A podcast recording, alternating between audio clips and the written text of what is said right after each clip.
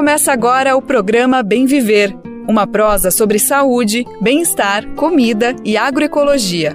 Produção Rádio Brasil de Fato.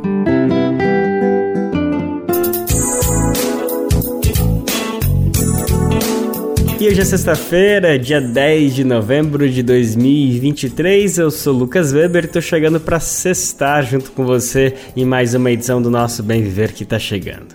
Bora então trazer na próxima uma hora muita informação e prestação de serviço, tudo que tá rolando aqui no Brasil de fato, a gente vai trazer na perspectiva popular que o jornal proporciona para as notícias do Brasil e do mundo. A gente separou pautas de assuntos sobre cultura, meio ambiente, saúde, direitos e muitas outras coisas para te ajudar a entender o que está acontecendo no nosso país e no mundo. Então vem comigo, vem com a gente que o Bem Viver de hoje está só começando. Máquinas chinesas para agricultura familiar estão a caminho do nordeste do país. Estudo revela que a maioria dos frigoríficos e varejistas na Amazônia não controla cadeia pecuária. Fazendeiros ameaçam e expulsam últimos moradores da reserva extrativista estadual em Rondônia. O balanço da semana de jornada de lutas do MAB, o movimento dos atingidos por barragens. Pessoas que ficaram doentes ou tiveram problemas logísticos podem pedir reaplicação do Enem. Ministério da Igualdade Racial lança mapa com eventos do mês da consciência negra pelo país. Esses são alguns, mas são vários os destaques do programa de hoje. Bora lá, que o Bem Viver tá só começando. Antes de falar sobre todas essas notícias, é sempre bom lembrar que o nosso programa vai ao ar de segunda a sexta-feira a partir das 11 horas da manhã pelo rádio e também pelas principais plataformas de podcast, no site do Brasil de Fato, na aba rádio e por meio das rádios parceiras. O Bem Viver também é transmitido na Rádio Brasil Atual, 98,9 FM na Grande São Paulo e também pela internet na nossa rádio web, no site radiobrasildefato.com.br. Mas também dá para ouvir no seu tempo, no seu jeito, na hora que você quiser. É só acessar o site do Brasil de Fato ou buscar o programa nas principais plataformas de podcast e na rede de rádios parceiras que retransmitem o bem viver em todo o país. A lista completa de rádios está disponível lá no nosso site. Já são mais de 100 emissoras fazendo a retransmissão e se você quiser entrar junto com a gente, fazer parte dessa rede, vai em radiobrasildefato.com.br e clique em como ser uma rádio parceira que tem o caminho, o tutorial para você entrar junto com a gente nessa. Brasil de Fato 20 anos. Apoie e lute. Bora abrir o programa de hoje então destacando a expectativa de um acordo entre o consórcio Nordeste e organizações chinesas. Pois é, é que entre esse mês de novembro e aí o próximo, dezembro, cerca de 30 máquinas agrícolas devem chegar em terras nordestinas. São equipamentos como microtratores, colheitadeiras, semeadeiras e plantadeiras, que vão ter como destino áreas produtivas da agricultura familiar. Os estados contemplados pela parceria são Ceará, Maranhão, Paraíba e Rio Grande do Norte. O acordo foi firmado ainda no ano passado e prevê que as máquinas sejam utilizadas em 20 tipos de cultivo diferentes. São áreas que incluem assentamentos MST e de outras organizações agricultura familiar. A iniciativa vai servir para testar e estudar o uso do maquinário chinês em solo nordestino. Apesar do Brasil e China serem dois gigantes do campesinato no mundo, há diferenças quando o assunto é a mecanização do setor. Isso porque aqui a maquinária está mais restrita a grandes propriedades com poucas indústrias multinacionais do setor em atividade. Já no país asiático, a mecanização agrícola foi colocada como uma prioridade isso há décadas, abrindo espaço para uma popularização do acesso. Vamos saber mais detalhes? Quem explica pra gente é o nosso repórter enviado especial na China, Mauro Ramos. Uma leva de máquinas agrícolas chinesas está a caminho do Brasil.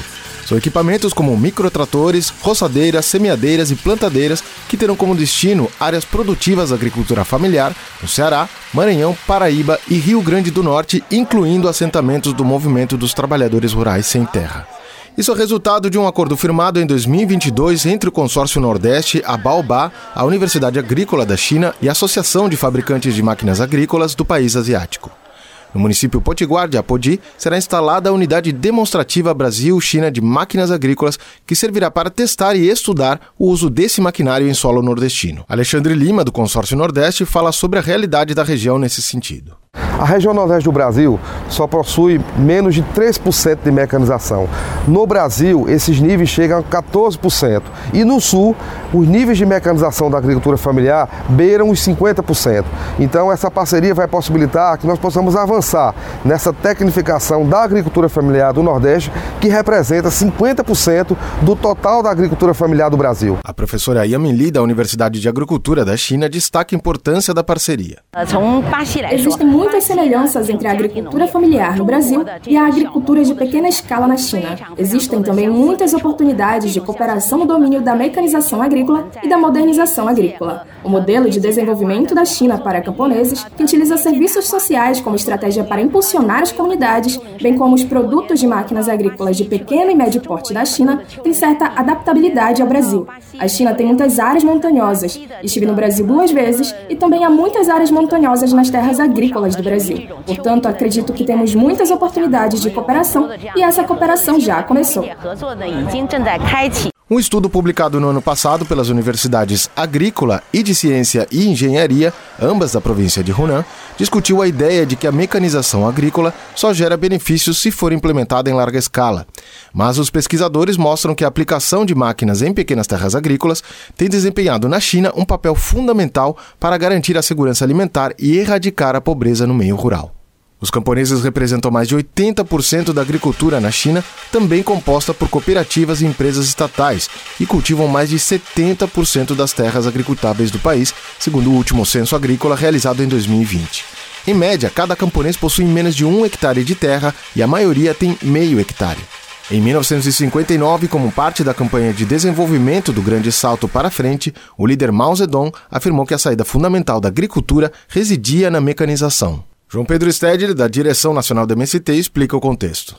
Como todos sabemos, a China fez uma revolução e, na sequência, uma reforma agrária em 1949, 1950, que eliminou o latifúndio e distribuiu toda a terra para os camponeses. Sobre a base dessa estrutura agrária de pequenas unidades de produção, ao longo do tempo, a China foi industrializando a sua economia, produzindo máquinas para esse tipo de camponês. Aqui tem 8 mil fábricas de tratores. No Brasil, nós temos quatro grandes fábricas de tratores, todas multinacionais e todas dirigidas para grande propriedade, grandes máquinas. Aqui é o contrário. Todas as fábricas, seja de trator, seja de colheitadeiras, seja de implementos, sempre são direcionadas para unidades pequenas. A professora Yamin Li explica como a mecanização da agricultura chinesa garantiu a produtividade no campo do país.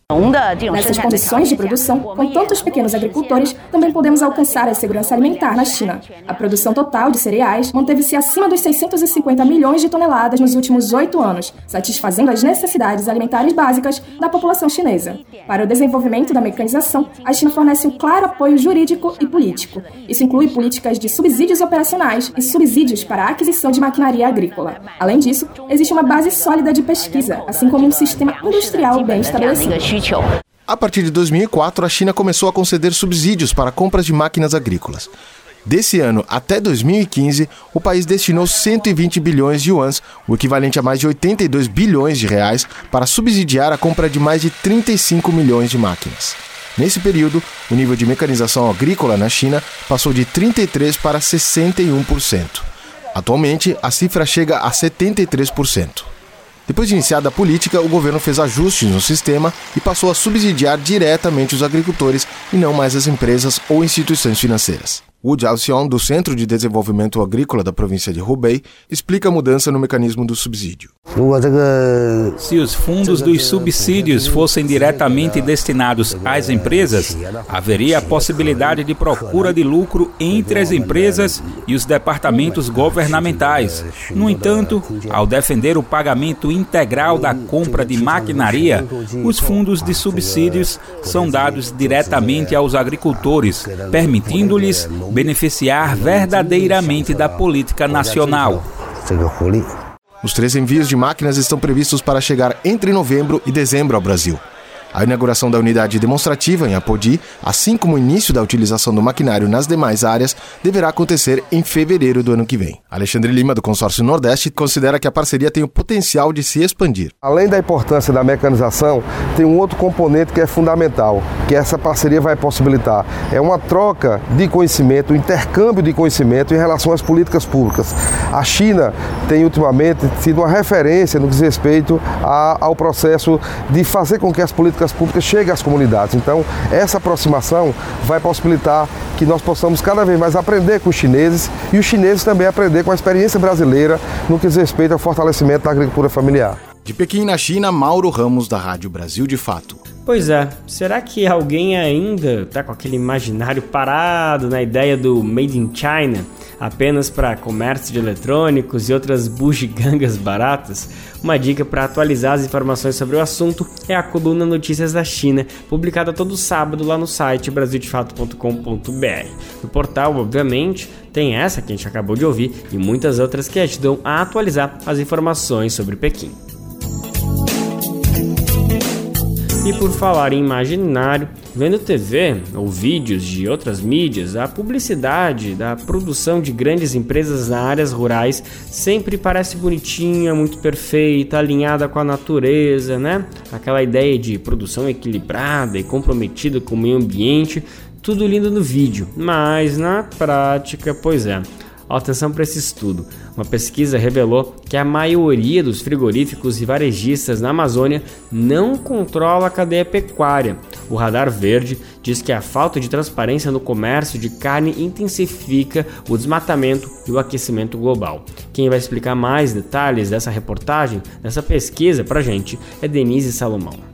Um estudo publicado na última quarta-feira, 8 de novembro, concluiu que 95% dos principais varejistas do Brasil e 92% dos frigoríficos situados na região amazônica apresentam um controle considerado muito baixo sobre a cadeia pecuária.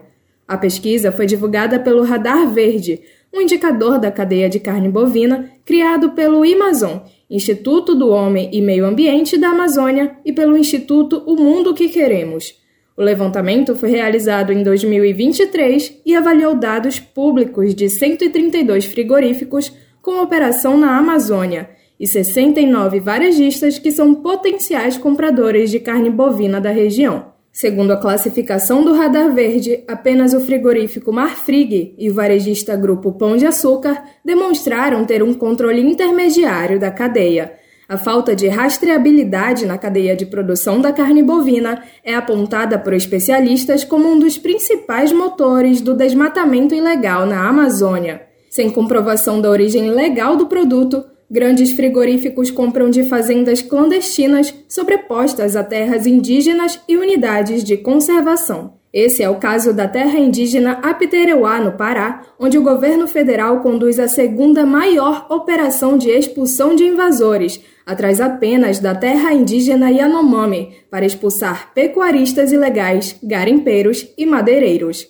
Paulo Barreto, coordenador do Radar Verde e pesquisador associado do Amazon, afirma que o desmatamento é uma ameaça sistêmica à economia brasileira, pois diminui as chuvas que são essenciais para o agronegócio, para a geração de energia, o abastecimento industrial e dos lares, e que a pecuária bovina é a principal atividade responsável pelo desmatamento na Amazônia legal, ocupando cerca de 90% da área desmatada, sendo que mais de 90% do desmatamento é ilegal. No estudo, o Radar Verde usou três indicadores: grau de transparência pública, grau de exposição ao risco de desmatamento e grau de controle da cadeia. O grau de transparência pública indica se as informações nos sites das empresas revelam que elas têm uma política de controle do desmatamento e se a eficácia dessa política é comprovada por meio de auditorias independentes. Dos 69 varejistas avaliados pelo Radar Verde,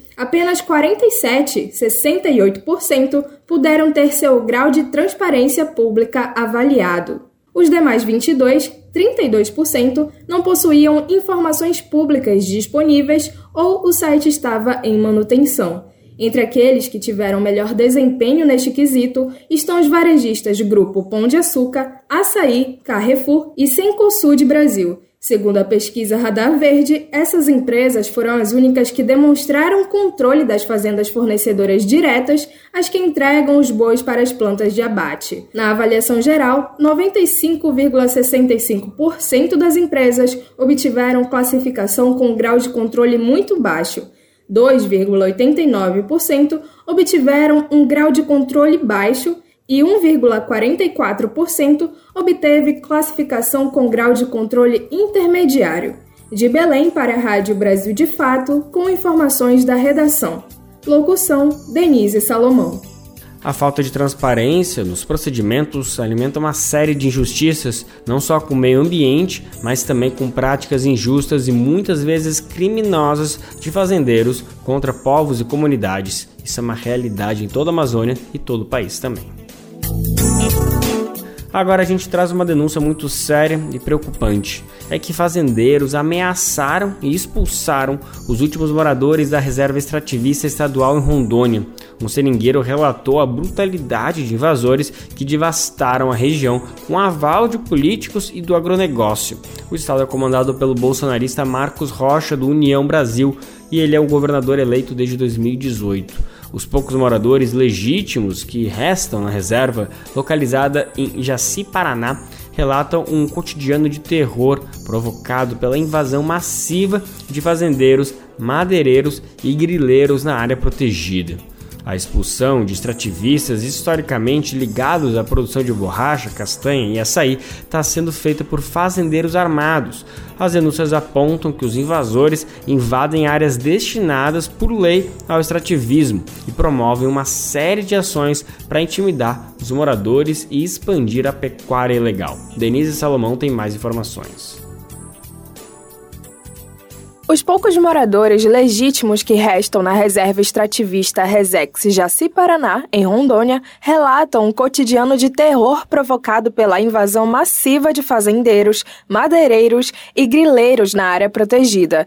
Extrativistas historicamente ligados à produção de borracha, castanha e açaí estão sendo expulsos por fazendeiros armados. Um deles relatou ao Brasil de Fato que será assassinado caso volte à reserva. Outro morador da Resex teve a casa queimada com todos os pertences dentro, por se opor às invasões. Os moradores da Jaci Paraná afirmam que os fazendeiros invadem áreas destinadas por lei ao extrativismo e promovem a extração ilegal de madeira, queimadas, desmatamento e abertura de estradas como forma de intimidar os moradores e expandir a pecuária ilegal. Um dos extrativistas que na reportagem chamamos de João é um dos ameaçados de morte. Ele mostrou à reportagem 14 denúncias feitas desde 2017, que foram levadas ao Batalhão Ambiental da Polícia Militar, à Polícia Civil e à Secretaria do Desenvolvimento Ambiental de Rondônia. Segundo João, nenhuma providência foi tomada até agora e as invasões seguem crescendo sem restrições. A Jaci Paraná é uma resex estadual gerida pelo governo de Rondônia, comandado pelo bolsonarista Marcos Rocha, do Partido União, governador eleito em 2018. O caso de João e de outros extrativistas são acompanhados pela Defensoria Pública de Rondônia, pelo CNS, o Conselho Nacional das Populações Extrativistas, pelo Memorial Chico Mendes e pela Rede Popular de Direitos Humanos de Rondônia. A reportagem entrou em contato com as assessorias de imprensa da Secretaria de Segurança Pública, da SEDAM e do governo Marcos Rocha, mas nenhum questionamento foi respondido. Por iniciativa do governador Marcos Rocha, a Assembleia Legislativa aprovou em 2021 a redução do tamanho da Resex em 90%, de 191 mil para 22 mil hectares. A justificativa era que a área já estava quase toda invadida e devastada, e, portanto, não fazia mais sentido protegê-la. Essa foi a maior redução de unidades de conservação já aprovada por um parlamento estadual. Com a redução, o desmatamento na reserva aumentou 2.700% em seis meses. Pecuaristas do estado viram uma oportunidade única de legalizar terras griladas, o que deu ainda mais poder para as milícias rurais e intensificou a violência contra os extrativistas. A redução da Resex vigorou por poucos meses, até ser impedida pelo Judiciário, que considerou a lei inconstitucional. No entanto, o estrago já estava feito. João afirma que restam apenas 25 famílias morando dentro da reserva. Segundo o extrativista João, que recebeu a visita no dia 13 de setembro de gerentes da fazenda que já vinha se expandindo de forma ilegal em seu território, os gerentes da fazenda disseram que ele teria que deixar o local porque lá onde ele estava era uma reserva legal da fazenda deles e que João era quem estava invadindo. Eles entraram em contato com o patrão, que é de outro estado, e disse que era para o extrativista se retirar do local. Para o CNS, Conselho Nacional de Populações Extrativistas, a omissão do governo de Rondônia já ficou clara. Johnny Torquato, do CNS, reconhece que há fiscalizações esporádicas nas resexes estaduais, mas afirma que elas não ocorrem na escala necessária. De Belém para a Rádio Brasil de Fato, com reportagem de Murilo Pajola. Locução: Denise Salomão. A gente lembra que as RESEX são reservas extrativistas, são espaços protegidos para a proteção dos meios de vida e a cultura de populações tradicionais. A proposta é também de assegurar o uso sustentável dos recursos naturais da área. As populações que vivem nesses territórios têm um sustento baseado no extrativismo e de modo complementar na agricultura de subsistência, além da criação de animais de pequeno porte. A área das RESEX pertence ao domínio do poder público, com uso concedido às populações extrativistas tradicionais. Existe uma lei federal que determina que as áreas particulares incluídas em seus limites devem ser desapropriadas, mas na reportagem que a gente acabou de ouvir, a prática é inversa. Essa foi uma semana muito importante para o MAB, o movimento dos atingidos por barragem. Desde segunda, milhares de militantes de todo o país estiveram em Brasília realizando uma jornada de lutos toda essa turma acompanhou de camarote o marco histórico do país, que foi a aprovação da PENAB, a Política Nacional de Direitos da População Atingida por Barragem. A proposta passou pela Comissão de Infraestrutura do Senado e agora o caminho é ser aprovado pelo plenário da Casa e aí, em definitivo, ela vai virar realidade. Eu conversei com o Josivaldo Alves, ele é membro da coordenação nacional do MAB, justamente sobre esse tema e outras pautas da jornada de lutas. Vamos conferir agora esse papo que eu tive com ele. Josivaldo, antes de começar a nossa conversa, queria agradecer mais uma vez a disponibilidade sua, do senhor, de todo o MAB aí para poder conversar um pouquinho depois desses dias tão tumultuados, de tanta mobilização. Tenho certeza que vocês estão com uma agenda ainda muito cheia, afinal vocês tiveram aí toda uma mobilização completa nessa última semana. Então, obrigado mais uma vez pela disponibilidade, viu? Ok. Da nossa parte, a gente que agradece Maravilha. Josivaldo, vamos começar te ouvindo um pouquinho sobre qual que é a sensação, que palavras o senhor traria para resumir aí depois desses três, quatro dias de mobilização, que já tiveram muitas conquistas, a gente vai falar um pouquinho delas com certeza, da aprovação da Política Nacional de Direitos da População Atingida por Barragem, ainda tem um caminho pela frente, mas recebemos um bom sinal nessa semana, mas fora Sim. isso, eu sei que vocês fizeram muitas outras reivindicações, então eu queria te ouvir um pouquinho de um panorama geral, o que, que o MAB pode compartilhar depois dessas mobilizações em Brasília.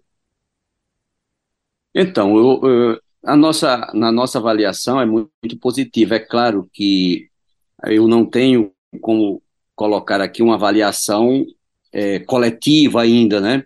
A gente vai reunir esses dias aqui na coordenação nacional aqui em Louisiana, esses próximos oito dias e, e, nisso a gente vai fazer um balanço mais coletivo. Mas de antemão, pela, pela o plano que nós fizemos, objetivos traçados para esta jornada, a gente destaca como positivo, primeiro, a presença massiva da, do povo brasileiro organizado no MAB, 20 estados presentes, mais de 2 mil pessoas, falam que tinha 2.500 pessoas, isso, isso é um, isso é um fator animador para o MAB, para a luta popular e para as bandeiras nacionais do movimento de atingidos por barragens, a, a apresentação, a construção da pauta no, no governo Lula, com, coordenado pela Secretaria-Geral da Presidência da República, e com uma, uma, uma um conjunto de ministérios do governo que tem relação com essa pauta, que é, conseguiram dar respostas para, para a pauta do movimento. É evidente que,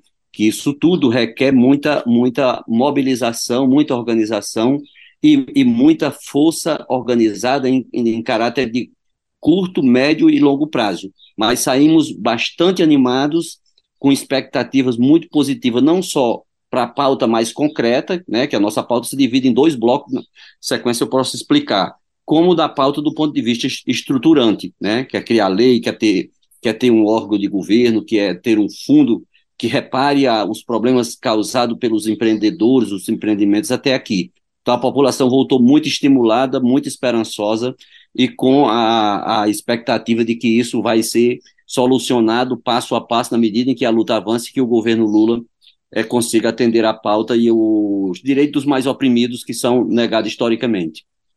Perfeito, Vivaldo. Obrigado por esse panorama geral. A gente celebra muito, né, que depois de tanta mobilização a avaliação é positiva. Claro que ainda tem que ter, né, toda uma consolidação do movimento sobre que pontos foram atingidos, onde tem que focar, mas só de te ouvir saber que a sensação é de, de, de satisfação, né, de missão cumprida, e isso já alegra bastante. Mas, Josivaldo, vamos falar um pouquinho mais então sobre quais eram as expectativas, quais eram os principais pontos. O senhor disse que tinham duas áreas focadas, que o MAB estava uh, preparado para se mobilizar ao longo desses dias. O senhor poderia detalhar, pelo menos de forma geral, que áreas são essas?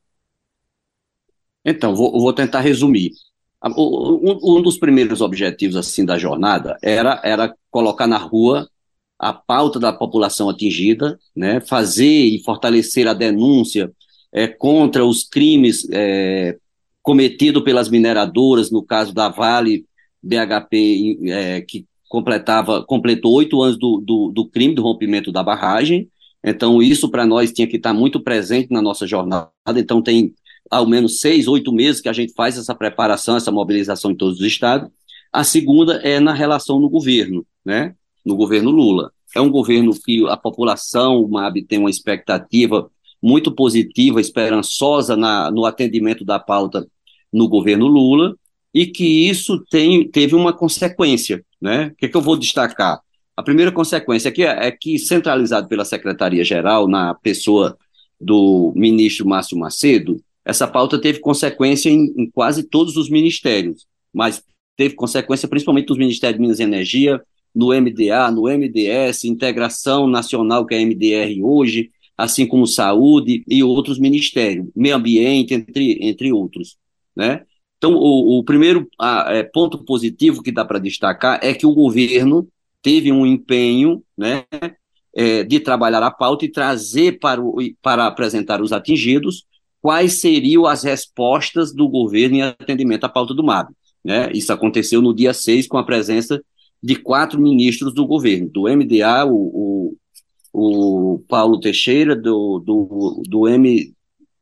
Do M, é, do, do M peraí, é, era Ministério de Desenvolvimento Agrário, Ministério de, de da Direitos Humanos e o, e o Ministério da, do, da Secretaria-Geral da Presidência e Meio Ambiente, Marina Silva.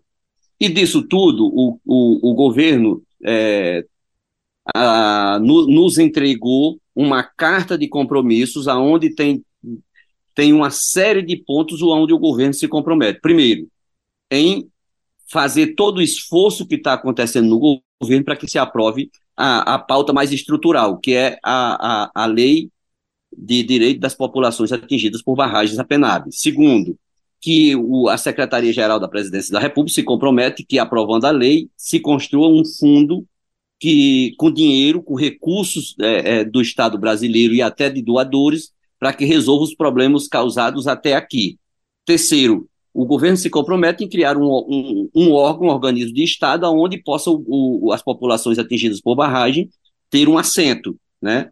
E, a, e a quarta, o quarto ponto positivo é que a, a, a PENAB, né, ontem no, no, no 7, foi o, assim, eu diria que o momento mais, mais especial da jornada, onde a gente fez uma marcha e uma vigília na esplanada dos ministérios, concentramos é, em frente ao, ao, ao Senado, porque a, a PENAB foi votada ontem na Comissão de Infraestrutura, foi votado o pedido de urgência e está para ser votado no plenário da, da, da Casa no, no dia 14, terça-feira próxima. Isso, para nós, é, tem uma consequência concreta, porque, veja, o governo, o governo assume politicamente é, os compromissos de atender essa parte mais estrutural e a parte, a parte que a gente chama aquela que, que resolve o problema da família, né, no sentido da terra, no sentido da produção, no sentido da alimentação, né, acesso à água, acesso a, a, a políticas públicas de cultura, é, em, em, várias áreas, né, que isso será trabalhado no período agora que nós, a jornada segue, a, ao menos até o mês de março. É, é esse o plano que a gente traçou de seis meses atrás. O povo sai muito animado, muito esperançoso e no compromisso que a nossa jornada ela não para, porque encerrou ontem à noite com a, a, a vigília após votar o pedido de urgência e ser aceito pelo ministro, é, o, o, o, senador Pacheco. Tudo isso nos dá uma responsabilidade muito elevada, porque nós estamos dizendo que atender a pauta do MAB, criar uma lei, ter um fundo, ter um órgão de governo, ter, ter a reparação integral com participação dos atingidos, no caso de Mariana, é, é de fato é, atender as necessidades do povo brasileiro. Né? E nisso a gente quer ajudar e fortalecer a, a democracia, mas em especial a, a soberania onde os povos participem e a população atingida consiga defender a sua identidade e resolver os problemas, sair do mundo da, da opressão, que isso não dá para suportar. E o povo não aceita. Não é porque nós elegemos o governo Lula que a pressão não vai seguir, não vai continuar. O governo só vai governar para, para os brasileiros, para o povo que precisa e para os atingidos por barragens, com muita pressão, diálogo e mobilização. Maravilha, Josivaldo. É importante ouvir isso, esse compromisso, saber que vocês estão em diálogo com o governo, que o governo recebeu, enfim, essa posição, esse posicionamento é muito importante a gente entender, afinal o MAB se envolveu na eleição do presidente Lula, mas agora tem esse dever também de cobrar que o governo, enfim, age de acordo com aquilo que foi tudo proposto ao longo da sua campanha. É, Josivaldo, tem mais um assunto muito importante para a nossa conversa, que eu queria ouvir a fala do senhor, como coordenador, como membro da direção do MAB, que é a respeito da privatização da Eletrobras. É um assunto que, para alguns setores do Brasil, já está é página virada, é assunto vencido, já aconteceu, bola para frente, mas a gente sabe que o MAB, assim como outros movimentos populares, seguem atuantes e, e com fé que é possível reverter esse processo tanto que existe uma ação direta de inconstitucionalidade, a famosa ADI que tramita no Senado, no Supremo Tribunal Federal, perdão, que justamente questiona os dispositivos da lei que privatizou a Eletrobras. Eu sei que uma das pautas da mobilização essa semana do MAB foi justamente contra a privatização, o processo de reverter essa privatização. Eu queria ouvir uma palavra do senhor de como estão as expectativas, um pouco mais do que aconteceu essa semana em relação a esse tema, por favor. Olha só, o, o MAB, é, na articulação política, a gente, a gente tem uma, uma articulação chamada Plataforma Operária Camponesa da Água e da Energia. Ela é composta por petroleiros, por eletricitários, por movimentos camponeses, por é, estudantes, é, professores, enfim. Essa é uma articulação que a gente chama de, de caráter operário e camponesa. Pois bem, a gente tem uma posição muito clara em defesa das estatais, em defesa do, de um Estado forte, grande, soberano e que atenda às necessidades do seu povo. A privatização de qualquer empresa do, de, de, um Estado é um, é um erro é um erro inaceitável. Né? É, uma, é, um, é, um, é uma prática liberal do, do, do, dos liberais que, que, que trabalham ah, em virtude e, e, a, e, a, e a, a serviço do lucro. A nossa posição é, é contrária à privatização, não é porque foi privatizada que nós abandonamos a bandeira de luta. Hoje mesmo nós fizemos um ato aqui no, na esplanada dos ministérios, exigindo, de fato, que se, se coloque para o debate na sociedade, inclusive as formas de, de privatização, como foi feita a Eletrobras. A Eletrobras é a empresa de energia elétrica mais importante do Brasil e da América Latina, sem querer ser, ser corporativistas. Então a nossa luta vai permanecer, ela é uma luta de longo prazo, né, é uma luta de classes de caráter é, acirrado, porque, veja, é os interesses do, do, do, do mercado, que chama, que é, ou seja, dos renti, do rentismo, contra os interesses do Estado e do povo brasileiro. Né? Nós acreditamos na, na, na reversão, mas nós não temos ilusão que será uma pauta fácil de passar. O bom é que o presidente Lula concorda que a, que a Eletrobras não pode seguir é, a privatização da forma como se deu. Isso para nós já é, é, é, é, ter uma, uma, uma voz, uma opinião da liderança mais importante do Brasil. E nós vamos seguir muito, muito firme nessa luta para que isso seja revertido, para que as hidrelétricas voltem para o Estado, para que o sistema nacional seja controlado, porque isso vai aumentar a conta de luz, é, os apagões que acontecem no Brasil, que acontecem em São Paulo, que acontece é, no Nordeste, que acontece em todos os lugares, é consequência da privatização. O Estado não, não, não participa mais de nada, a não ser com as agências, que elas são reguladoras, mas são controladas pelo próprio capitalismo que manda nas empresas aqui dentro do Brasil. Então, ao povo brasileiro não serve a privatização.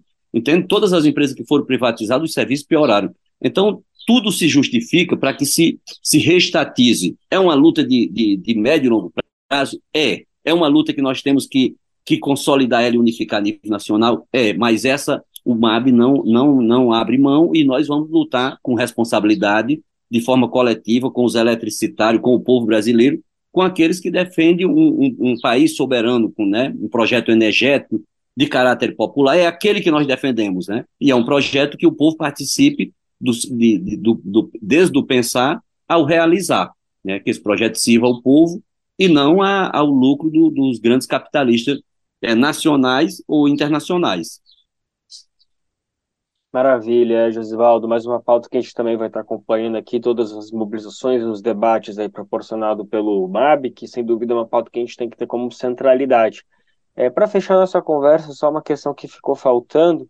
Eu queria saber se vocês saíram com algum compromisso, com alguma previsão por parte do presidente do Senado, Rodrigo Pacheco, ou de, enfim, de qualquer articulador dentro do Congresso, sobre a aprovação uhum. definitiva da PENAB, né, da Política Nacional de Direito da População Atingida por Barragem. Então, foi aprovada dentro da Comissão de Infraestrutura.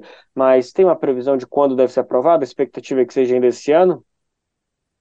Sim, ela, ela foi aprovada na Comissão de Infraestrutura, aprovado re, em regime de urgência dentro da, da a, do Senado e agora o compromisso do, do Pacheco é que se vote na terça-feira próxima. Como nós estamos aqui no processo de, de formação da coordenação nacional, a gente vai, vai seguir movimentando e mobilizando nos estados e aqui.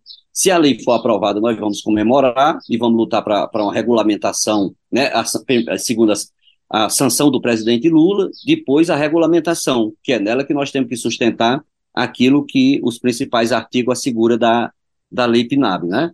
E, e a, o compromisso é para terça-feira. Nós não podemos descartar a possibilidade de, de não ser votada na terça-feira, porque a, a, os representantes do, dos setores de mineração e energia elétrica têm todo interesse em que não se aprove a, a, a PNAB. Do outro lado, há uma, uma, um esforço do governo e há uma sensibilidade, inclusive em, em senadores que são considerados aqueles de direita, pela sensibilidade do tema, pela sensibilidade da, da justeza do tema. Então, esse é um dos compromissos. O outro compromisso é da presidência da República. Né? Naquela carta de compromisso, o governo se compromete em, em dialogar com a mesa permanente com o MAB, com os diferentes ministérios coordenados pela Secretaria-Geral da Presidência da República.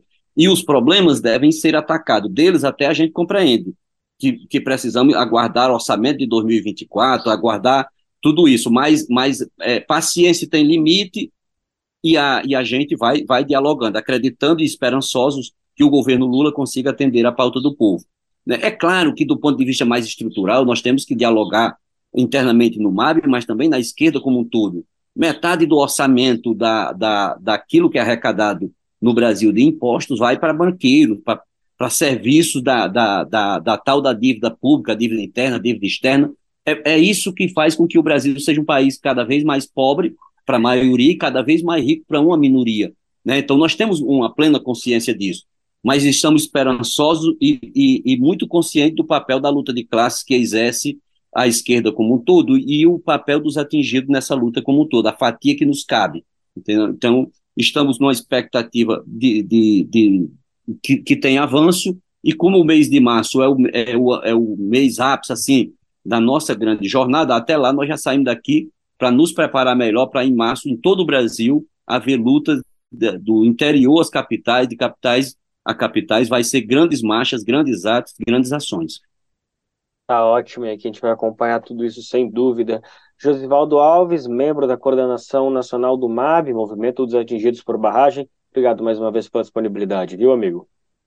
Muito obrigado. Da parte do MAB, a gente que agradece eu agradeço muito ao Brasil de Fato, o trabalho que vocês exercem é tão importante, né, é divulgação e trabalho de um caráter autônomo e independente pela classe em defesa da classe trabalhadora. Forte abraço. A gente acabou de conferir então a conversa que eu tive com Josivaldo Alves, membro da Coordenação Nacional do MAB, o Movimento dos Atingidos por Barragem. Ele falou sobre a jornada de lutas que aconteceu nessa semana em Brasília, com destaque para a aprovação da PENAB, a Política Nacional de Direitos à População Atingida por Barragem. A proposta foi aprovada pela Comissão de Infraestrutura do Senado e agora o passo é ir para o plenário do Senado para aí sim ser aprovado em definitivo. Quer saber onde encontrar livros bons, baratos e com conteúdos que te ajudam a entender a situação atual do Brasil e do mundo? Na Expressão Popular. Lá você encontra obras sobre marxismo, agroecologia, educação popular, literatura e muito mais. Com os livros da Expressão Popular, você se fortalece para a batalha das ideias e para a construção de um mundo melhor. Para saber mais sobre o acervo dessa editora popular, acesse o site expressãopopular.com.br ou faça uma visita à livraria livraria, na Rua Abolição 201, próximo ao metrô Anhangabaú, em São Paulo. Editora Expressão Popular. Tem um recadinho muito importante que toda sexta-feira a gente não pode deixar de ressaltar, que é mais um episódio, é mais uma edição do podcast 3x4 chegando no ar. A entrevistada dessa semana foi a deputada federal Talíria Petroni, do pessoal do Rio. A edição, como sempre, está imperdível.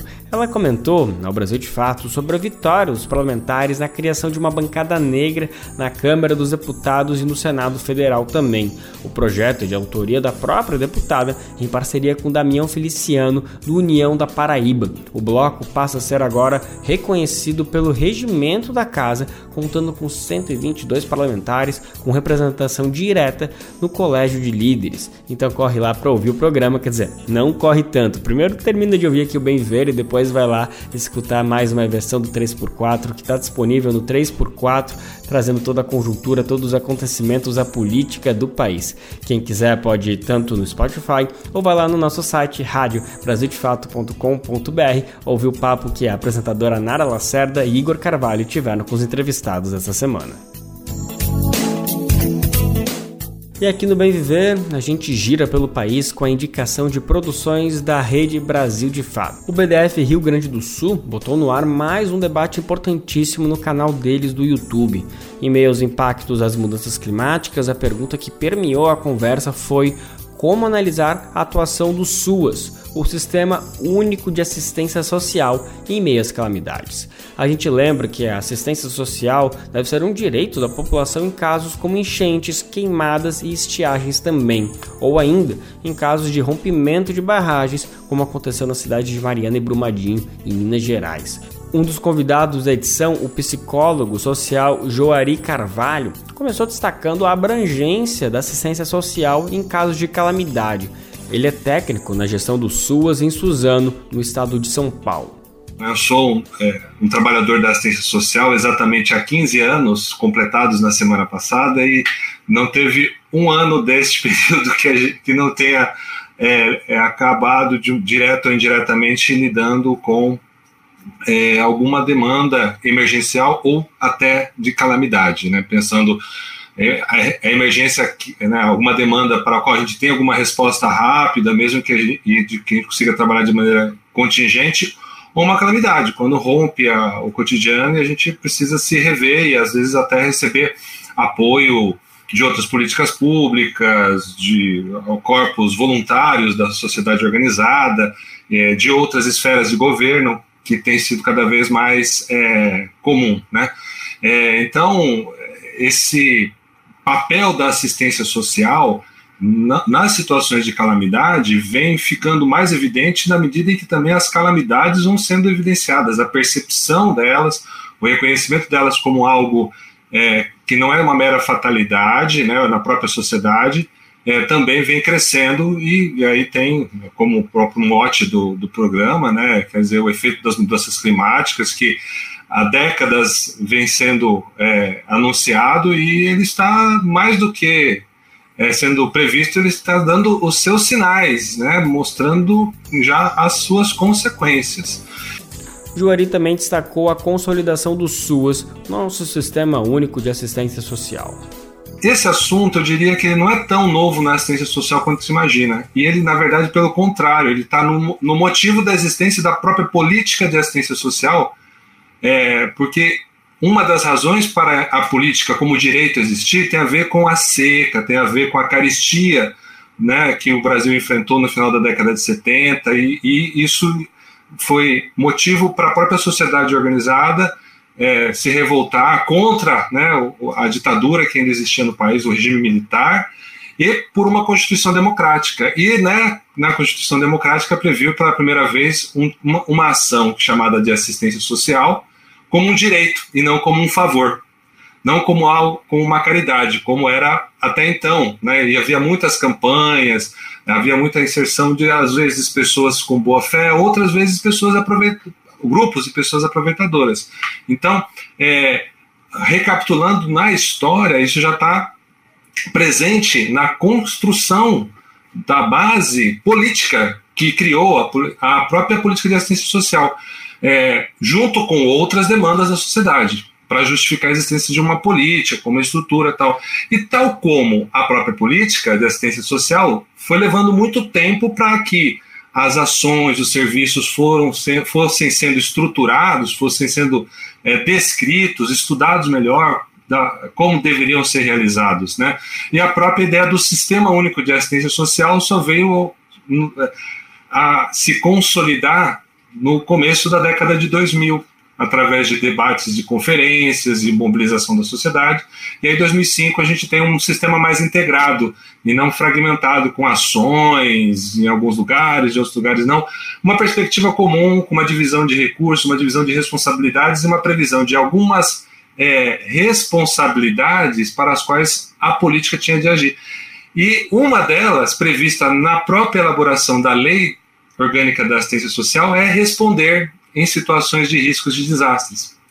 É, o que foi previsto inicialmente, né, assim, tem a, a, tarefa geral da política, que é promover a dignidade, a proteção social, e deixou também explícito é, a, alguma ação emergencial em termos de recursos, em termos de compensações previstos em lei, ou seja, que o Estado deveria se preparar, porque é uma dívida com a sociedade para quando isso acontecesse.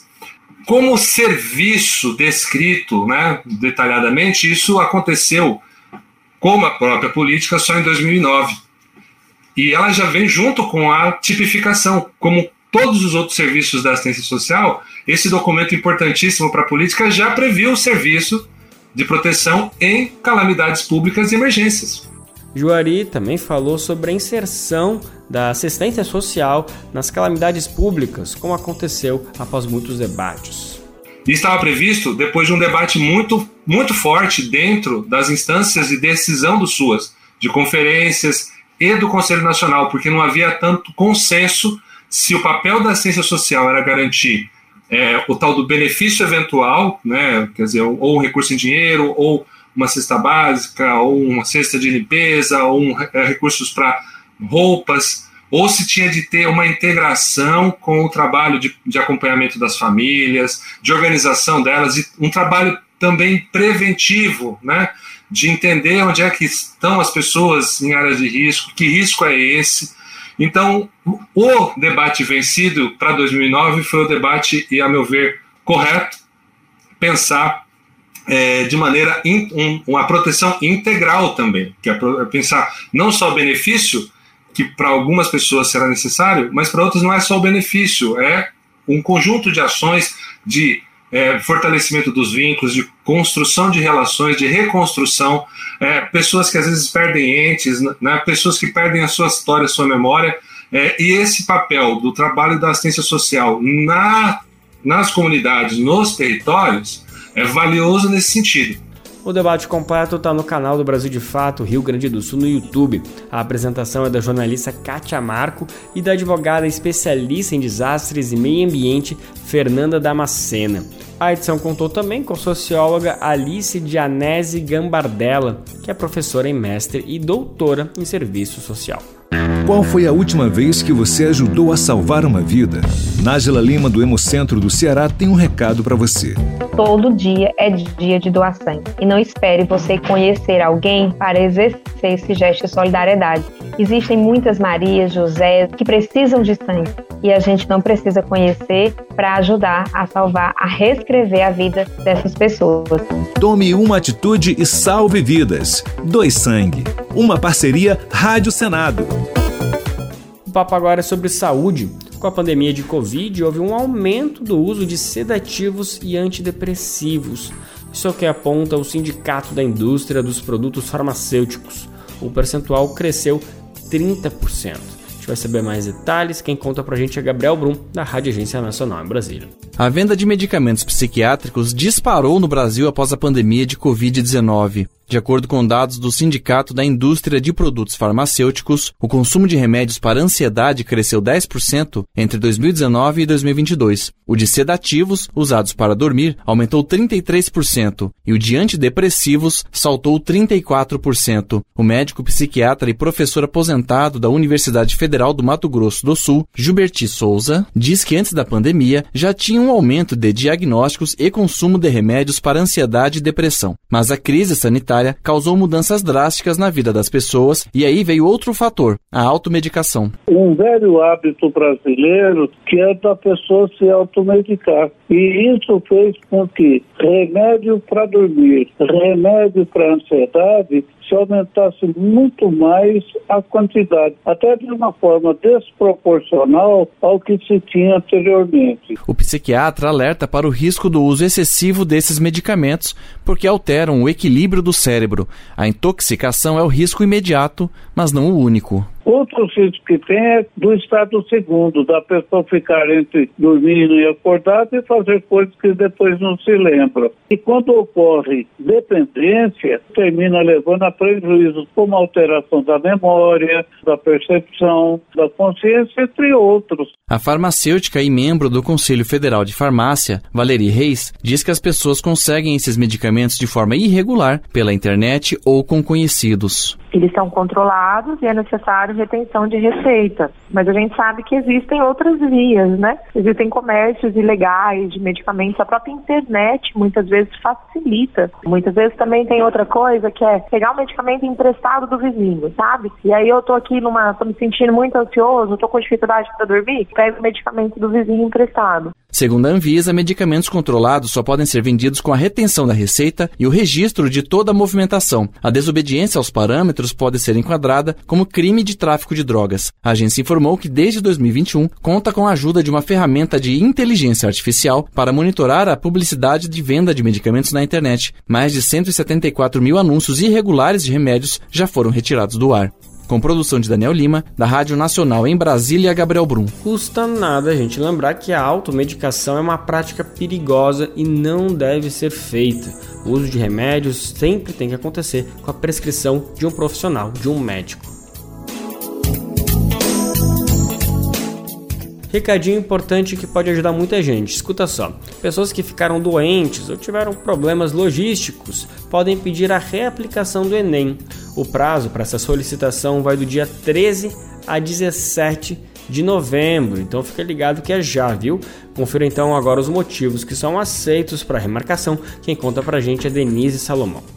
Estudantes que perderam o primeiro ou o segundo dia de provas do Enem, o Exame Nacional do Ensino Médio 2023, devido a problemas logísticos como a falta de energia ou por ter sido acometido por doenças infecto-contagiosas, podem acessar a página do participante para solicitar entre os próximos dias 13 e 17 de novembro a reaplicação da prova. A página do participante pode ser acessada pelo site enem.inep.gov.br/participante. Conforme prevê o edital, haverá reaplicação dos exames nos dias 12 e 13 de dezembro. As questões serão diferentes, mas o nível de dificuldade das provas será o mesmo, para garantir a isonomia entre os candidatos que responderam os testes em datas distintas. No caso de problemas logísticos, são aceitas como justificativa comprometimento de infraestrutura do local de provas, falta de energia elétrica que comprometa a visibilidade por ausência de luz natural, falha em dispositivo eletrônico fornecido pela organização da prova ao participante ou erro de execução no procedimento de aplicação que cause prejuízo ao candidato. A reaplicação da prova é garantida também para todos os candidatos que foram alocados para realizar as provas a mais de 30 quilômetros da residência. A lista de doenças infecto-contagiosas que dão direito à reaplicação previstas no edital do exame são coqueluche, Covid-19, difteria, doença invasiva por Haemophilus influenza, doença meningocócica e outras meningites, influenza humana A e B, poliomielite por poliovírus selvagem, rubéola, sarampo, tuberculose, varicela, varíola e varíola dos macacos. Em todos esses casos, os participantes devem apresentar documentos comprobatórios, como atestados médicos, documentos sobre internações e outros, que serão avaliados pelo INEP, Instituto Nacional de Estudos e Pesquisas Educacionais Anísio Teixeira, que organiza o exame. De Belém, para a Rádio Brasil de Fato, com informações da redação. Locução: Denise Salomão. Racismo em pauta. É comum a gente ouvir a expressão cabelo ruim quando alguém se refere ao cabelo afro, devido à sua textura crespa. A ideia vem da cultura de que bom é ter cabelo liso, mas além de equivocado, esse é um termo muito racista que prejudica a autoafirmação da estética negra. Em vez de cabelo ruim, fale cabelo crespo ou cacheado. Racismo em Pauta, uma campanha Senado Federal. O Ministério da Igualdade Racial lançou um mapa com eventos do mês da consciência negra pelo país. Muito importante, muito bacana essa iniciativa, né? Movimentos e entidades podem escrever atividades por conta própria para fazer parte da iniciativa. O mapa faz parte da campanha Brasil pela Igualdade Racial, que tem o objetivo de relembrar a luta negra e mostrar a forte presença da cultura afro-brasileira nas mais diversas áreas. A ferramenta traz detalhes de cada atividade apresentada, como locais, datas, horários e quem são os responsáveis pela organização. Vamos saber mais? Quem conta pra gente é Denise Salomão.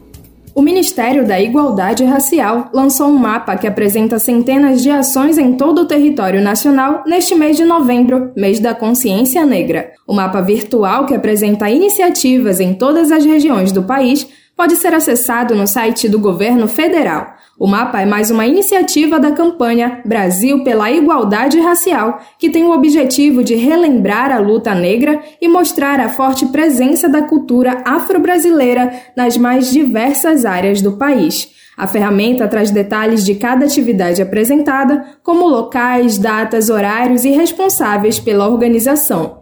Entidades da sociedade civil, movimentos e órgãos de promoção da igualdade racial podem inscrever eventos para fazerem parte do mapa. Para isso, é necessário preencher o formulário que está disponível na versão online desta matéria. Cada entidade pode inscrever até cinco eventos. Mais de 230 atividades já tinham sido cadastradas nestas primeiras semanas do mês. Entre os eventos apresentados estão rodas de conversa, palestras, atos políticos, encontros, lançamentos de livros, desfiles e outras atividades. Um dos destaques é o Festival da Consciência Negra Zumbi e Dandara, que acontece entre os dias 17 e 19 de novembro no galpão da Alameda Eduardo Prado, número 474, em Campos Elíseos, na região central da capital paulista. Organizado pela CONEM, Coordenação Nacional de Entidades Negras, o Festival Político-Cultural terá muita música, culinária afro-brasileira, oficinas e exposições, e vai discutir temas como história e cultura do nosso país e os direitos dos quilombos e comunidades tradicionais de matriz africana. De Belém para a Rádio Brasil de Fato, com informações da redação. Locução: Denise Salomão. E assim a gente encerra mais uma edição do Bem Viver de hoje. Semana que vem, segunda-feira, tamo de volta, batendo ponto por aqui. Lembrando que é sempre a partir das 11 horas que essa prosa começa. Você pode conferir a gente na Rádio Brasil Atual, 98,9 FM na Grande São Paulo, ou no site rádio brasildefato.com.br. O programa vai ao ar em diversas rádios pelo país e a lista completa de emissoras que retransmitem o Bem Viver você encontra no nosso site na matéria de divulgação diária do programa.